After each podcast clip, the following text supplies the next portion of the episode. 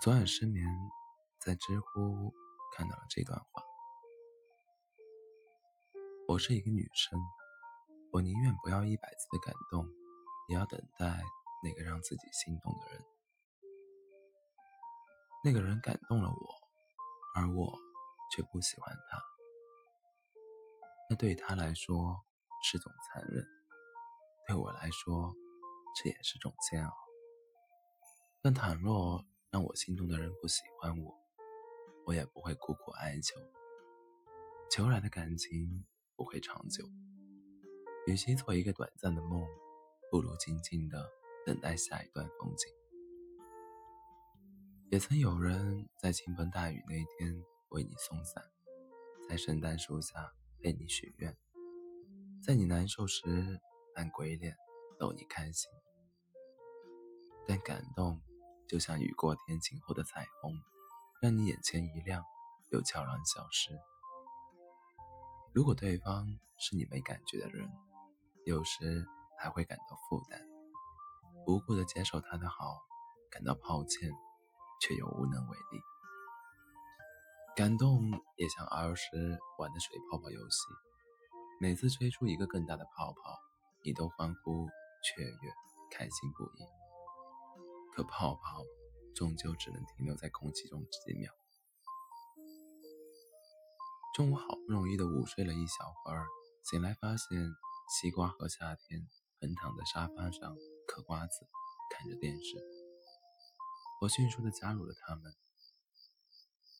趁着广告时间，我问他俩：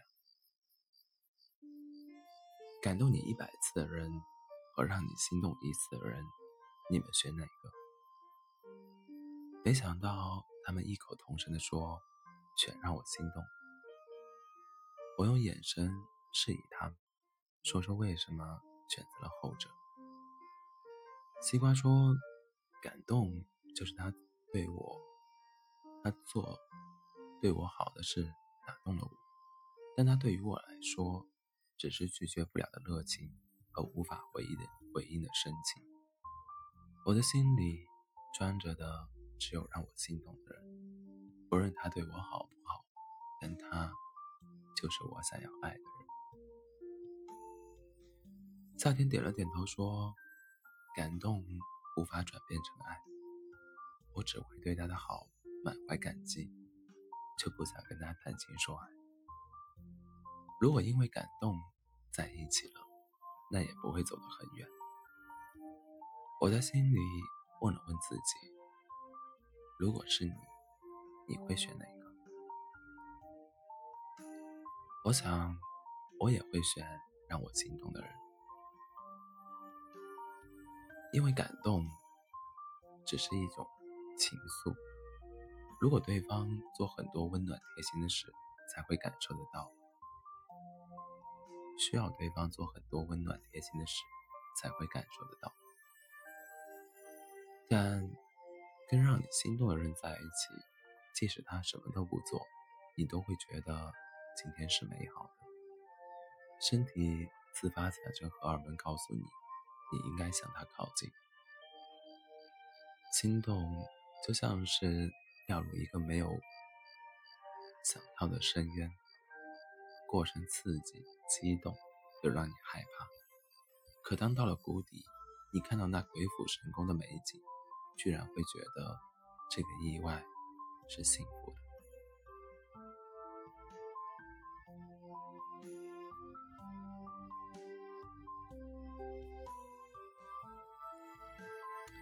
突然想到电视剧《最好的我们》里，陆星河想起高一时他学过的一首诗，叫做《长恨歌》。当时语文老师只给他们划了几句名句，要求背诵。可是陆星河却硬硬着头皮背了整首，因为他无意间扫到里面有这样一句话：“迟迟钟谷初长夜，耿耿星河欲曙天。”当时陆星河甚至以为他和余淮也没差什么，耿耿于怀，耿耿星河。可是到后来，他才明白。耿耿于怀，人尽皆知。而耿耿星河，只有他知道。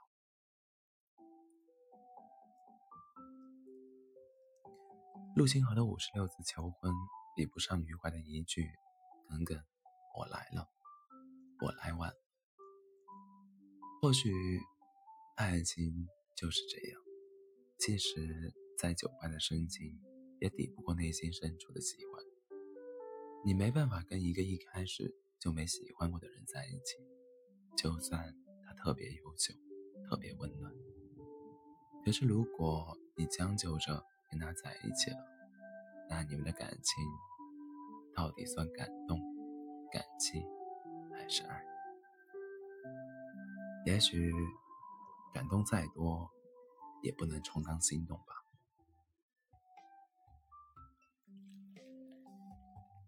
再一次会感到心动，是那天那个高高的、笑容很阳光的男生问你住在哪个小区，和他送的那瓶水。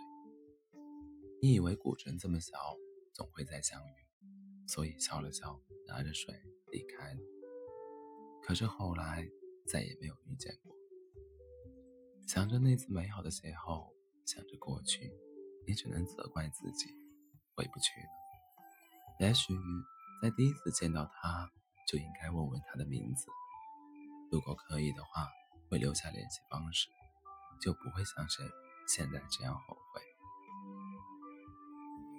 有些人积极一生也难遇到一个喜欢的人，有些人即便遇到了喜欢的人，也不会有结果。你应该感谢身边那些用尽全力对你好的人，也尽量在合适的范围内给予回应，因为哪怕是朋友，也需要好好照应。所有的最好都不如刚刚好，烤的刚刚好的吐司面包，热的刚刚好的香蕉牛奶，和刚刚好遇见的他。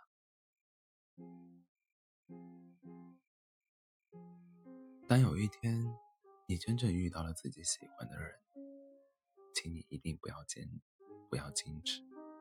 也许错过就不会再有了。所以，有的时候我们不妨大胆一点，去爱一个人，攀一座山，追一。